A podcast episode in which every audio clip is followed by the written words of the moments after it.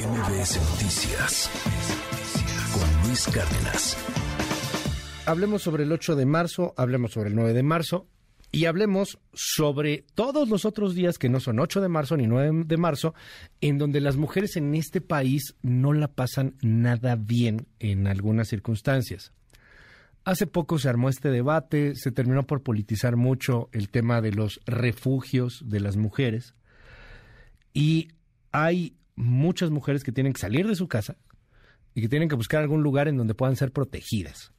¿Por qué? Pues porque hay abusos, hay situaciones de violencia, violencia extrema, que toco madera, que la boca se me haga chicharrón, pero que en algún momento pueden llegar hasta el feminicidio. Tengo en la línea telefónica a Wendy Figueroa. Ella es la directora de la Red Nacional de Refugios. Te aprecio, Wendy, por tomarme esta llamada. ¿Cómo estás? Buenos días. Hola, Luis. Buenos días. Muchas gracias por el espacio. Lo primero que te quiero preguntar es cómo van las cosas con la red de refugios. Hubo en algún momento el problema de los recursos económicos, de los apoyos que podían venir del gobierno. ¿En qué ha quedado todo este asunto? ¿Cómo están hoy día? Pues bueno, hoy día estamos en espera de que se entregue, bueno, que se firmen los convenios para el 2023. Efectivamente, como tú dices, los refugios pues se han partidizado, han sido un botín eh, partidista y no se han centrado como un tema de política de Estado a favor de prevención de feminicidios y los derechos de las mujeres. Así que cada año luchamos por un presupuesto garante, progresivo, que en la realidad, en la práctica, Luis, no ha sido así. Se habla de un incremento, pero este incremento que se da no está relacionado con la inflación. Entonces, tú sabes que lo que no está relacionado con la inflación, en la práctica realmente se queda o en el mismo recurso del año pasado o en muchas ocasiones menos que el anterior. Eso es lo que estamos ahorita. En 2022 hubo un retroceso impresionante en la entrega del presupuesto. Algunos refugios recibieron el, mismo en octubre incluso. Y se ha dicho que fue atípico. esperamos que este año realmente se garantice la entrega puntual. Ahorita pues estamos esperando a que citen a los refugios, a las organizaciones, tanto el gobierno como la sociedad civil, en su mayoría ONGs, que vayan a firmar el convenio del 2023 y después de ese convenio pues hay todo un proceso burocrático que es firmas el convenio y después hacen todo el proceso en, Hacienda para que se entregue y se libere el presupuesto y llegue a cada espacio. No sabemos cuándo va a llegar, nuestra demanda es que sea en este primer semestre porque pues, las violencias, como tú bien decías, no se detienen. No son 10, son más de 20 feminicidios al día porque en México no se tipifican correctamente los asesinatos, así que estaremos vigilantes en que realmente se entregue el presupuesto y seguiremos insistiendo en que realmente haya un presupuesto progresivo. Es el único programa de muchos que se han desmantelado que sigue en pie, gracias por toda la resistencia que se ha realizado y por los defensores de derechos humanos y medios de comunicación que han cubierto, pero sabemos que seguimos en riesgo porque no somos una política de Estado que puede manipularse dependiendo del gobierno que está en turno y cambiar las reglas. Eso es gravísimo porque se pone en el centro los derechos humanos de las mujeres, su vida y su integridad.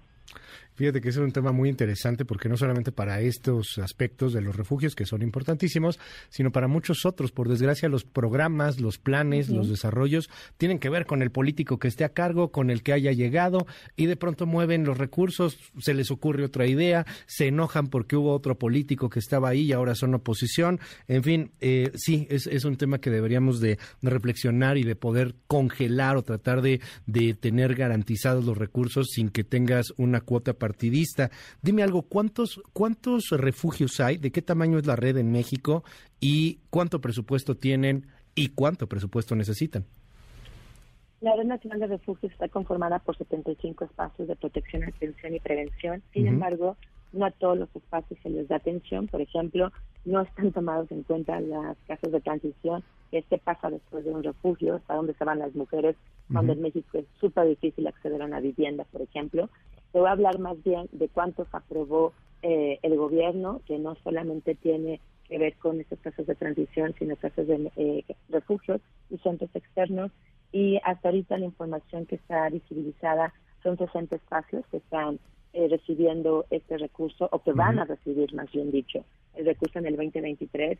Son 420 millones de pesos, los cuales pues realmente si los distribuimos pues no, no garantizan a todos los espacios una atención completa, sin dejar de mencionar que no cubren los 12 meses del año, ¿no? Siempre, justo, pues no es una política de Estado, solamente se da para 10, para 9 meses, cuando las violencias son todos los días. ¿Cuánto es lo que requerimos? Pues realmente nunca va a ser suficiente, Luis, pero lo que sí hemos buscado y ejercido, que tampoco se ha tenido en el gobierno actual, es conversar y sumar acciones, sumar infraestructuras. Por ejemplo, los centros de justicia tienen la obligación por decreto de tener casas de emergencia, cuestión que no todos los centros de justicia lo tienen. Entonces, si cada espacio hiciera lo que le corresponde y tuviera los mecanismos, pudiéramos hacer una red súper grande donde se sumara gobierno, sociedad civil, para poder atender y entonces optimizar los recursos, ¿no?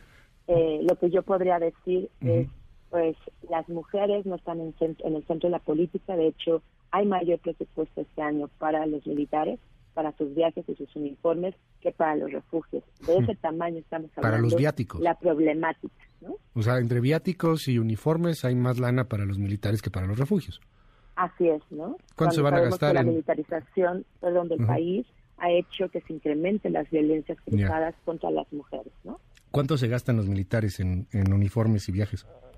Digo, en, en un promedio están más del 30% de lo que recibe el proyecto de, refugios a nivel nacional. O sea... Sí, o sea, más de 500 millones. Así es, y si le vamos fragmentando o sumando todo lo que se da en otros programas que no garantizan la igualdad sustantiva y la eliminación de los derechos de desigualdad, pues bueno, tan sencillo, justo que el presupuesto para, no solamente el refugio, para las mujeres, para eliminar las violencias contra ellas, no representa ni siquiera el 1% de todo el presupuesto nacional. Dime, dime algo para que lo podamos también aterrizar eh, y lo podamos entender todos, porque en, en este país de choques de narrativas, de pronto dicen, ¿para qué quieren eso? Se lo van a robar. Es que, ¿cómo es el proceso de una mujer? Que requiere ir a una casa de emergencia, a un refugio, casas de emergencia que tendría que haber en las casas de justicia, en los centros de justicia, pero que no hay. Pero ¿cómo, cómo, es el, punto para ir a un refugio? Porque inclusive hay esto que me dices, casas de transición o lugares de transición. Vamos a ponernos en los zapatos de, de la otra persona. Le, le pido a nuestro auditorio que hagamos eso. ¿Qué está viviendo una mujer que de pronto tiene que salirse de su casa, de su hogar y tener que venir por un proceso de este tamaño. ¿Nos puedes comentar un poco poniéndonos en los zapatos de ellas para que podamos entenderlo? Claro que sí, pues primeramente eh, las mujeres salen huyendo con sus hijos e hijas de un espacio donde todos los días hay violencia, muchas veces emocional, física, sexual, económica, donde su vida está en riesgo, donde han tenido incluso intentos de feminicidio, donde han sido víctimas de ataque de ácido, donde han ido a las autoridades el 40% de los feminicidios pudieron haberse prevenido si las autoridades hicieran algo. Eso no es así. Entonces, ¿qué hacen las mujeres? Tienen que salir justo para salvar su vida. ir a un espacio de protección como un refugio, una casa de emergencia, dependiendo de sus necesidades, pues en términos, en, en sentires de las propias mujeres, es un espacio de esperanza donde salvan su vida, donde vuelven a encontrarse y donde pueden acceder a su derecho a la salud, por ejemplo, a una atención integral especializada, efectivamente escuchamos un discurso donde los refugios son muy caros.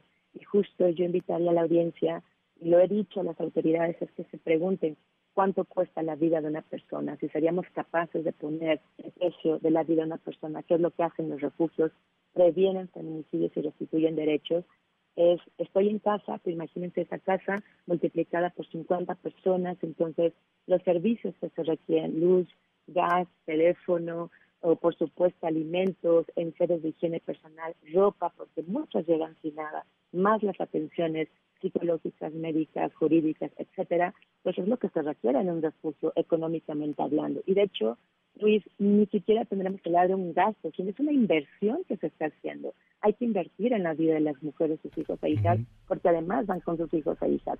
Y hay una transparencia, quiero decirles que somos el programa que todos los años son auditados por la Auditoría Superior de la Federación. O sea, si un refugio recibe presupuesto el siguiente año es porque pasó todos los, todas las revisiones, porque entregó cuentas, es decir, aunque se diga que la sociedad civil somos corruptas, hay un ejercicio de transparencia y rendición de cuentas inimaginable. Además, auditorías internas. Así que el recurso está dirigido para las mujeres, sus hijos e hijas, y es justo cómo estaríamos nosotras, nosotros, en un lugar donde no puedes dormir tranquila, donde tienes el miedo de que te van a lastimar, violentar física, psicológica, sexualmente a ti o a tus hijos e hijas y la opción es renunciar, porque no es fácil, a ese espacio que creíste que iba a ser tu casa y que ibas a estar cuidada. Así que es todo un proceso de duelo también y que además se enfrentan al estigma de no creerle las autoridades o propuestas totalmente alejadas de la realidad como la de la jefa de gobierno,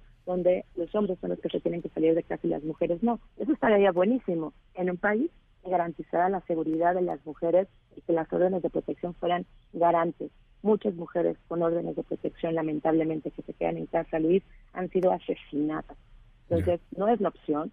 Los mecanismos de refugios, de órdenes de protección, no son separados, van articulados y para transitar a otros países que exactamente son ellos los que salen de casa, pues nos falta mucho a México, cuando México sigue revictimizando, hay impunidad y hay impacto patriarcal. Yo, yo me he quedado en la memoria con esta recomendación que nos diste hace ya algunos años, Wendy, porque en este momento yo lo sé y, y duele, pero lo sé, hay muchas mujeres que nos están escuchando y que están en una situación de violencia, que no sabían que estos refugios existían, que no sabían que tienen derechos. Hay muchas mujeres que están con su vida en peligro y que pueden salir y que pueden tener alguna opción.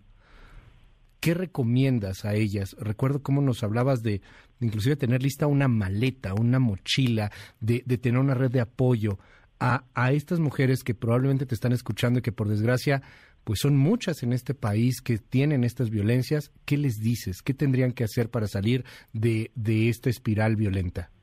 Lo primero que les decía, les diría y les sigo diciendo es que no es su culpa, nunca son culpables de la violencia que viven, la única persona responsable es el agresor, la violencia es un delito y que hay muchas opciones de acompañamiento, están los refugios, sí, pero tranquila, si tienes un trabajo, si tienes miedo, si te dan, estás muy segura de entrar a un refugio, están los centros de atención externa, habemos otros mecanismos dentro de la Red Nacional de Refugios que acompañamos gratuitamente.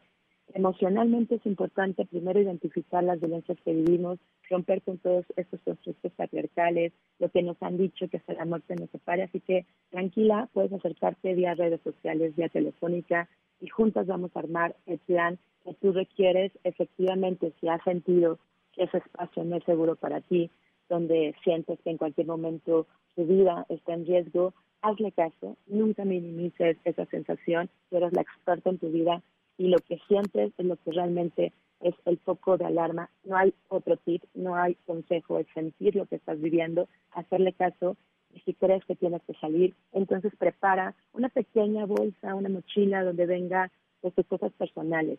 Si tomas medicamentos, si tus hijos e hijos si los tienes, también pones ahí identificación, dinero que puedas tener, no necesitas mucho simplemente para trasladarte, pero si no tuvieras para trasladarte, llámanos a la red nacional y buscamos la forma de hacerte llegar a un espacio seguro. Por supuesto, acta de nacimiento, identificación, llaves de tu casa o de tu espacio. Y si tienes una red segura, amistades, familia, compártele esa situación, déjale a ellos o a ellas esa bolsita y toma la decisión en el momento en que te sientas más cómoda. No hay tiempo, nunca va a ser un tiempo específico y el más correcto. El momento es cuando tú sientes que vas a poder salir sin que haya un mayor riesgo. Muchas veces, Luis, y se los digo a todas las mujeres, nos critican o cuestionan de por qué se cayó. Muchas veces el silencio salvaguarda la vida y es la estrategia para tomar la decisión de salir. Así que pues siempre estamos ahí las 24 horas del día, hay opciones, es totalmente gratuito y eso, hacerle caso a sus, sentimientos, eso es lo más importante. ¿Cuál es el número? ¿Cómo podemos contactar? Claro, a nivel nacional, 800-822-4460, en la Ciudad de México y zona metropolitana, 55 56 74 96 95 y en redes sociales, muy fácil, estamos en todas, como Red Nacional de Refugios. Ahí nos pueden encontrar y las vamos a acompañar 24 horas del día, todo el año. Red Nacional de Refugios. Y algo que es muy importante, mira que me lo están diciendo en WhatsApp ahorita, no cobran. O sea, es un, es, un asunto gratuito, es un asunto para salvarle la vida, señora, eh, amiga, persona que nos estás escuchando, es un asunto para, para salvar la vida. O sea, literalmente, no cobra, no estás sola. Hay una red que te tiene que apoyar, hay una red que está ahí para ti y que la puedes encontrar como Red Nacional de Refugios en Facebook, en, en Twitter o, en, en, Instagram, donde quieras. en TikTok ahí está, o sea, ahí está, ahí están para ti, ahí está el apoyo y te aprecio mucho, Wendy, que nos hayas tomado la llamada, pero mucho más todo el trabajo que han venido realizando a pesar de el gobierno, por desgracia, no con el gobierno, muchas veces a pesar de el gobierno. Gracias por lo que por lo que vienen haciendo, Wendy. Muchas gracias, Luis, y a todas las mujeres. Es un derecho tener espacios de protección y recibir atención integral especializada y gratuita. Así que no renuncien a él, abrácenlo y aquí estamos para acompañarla. Te mando un abrazo, es Wendy Figueroa, es la directora de la Red Nacional de Refugios. Y gracias, Wendy. Muy buenos días. MBS Noticias con Luis Cárdenas.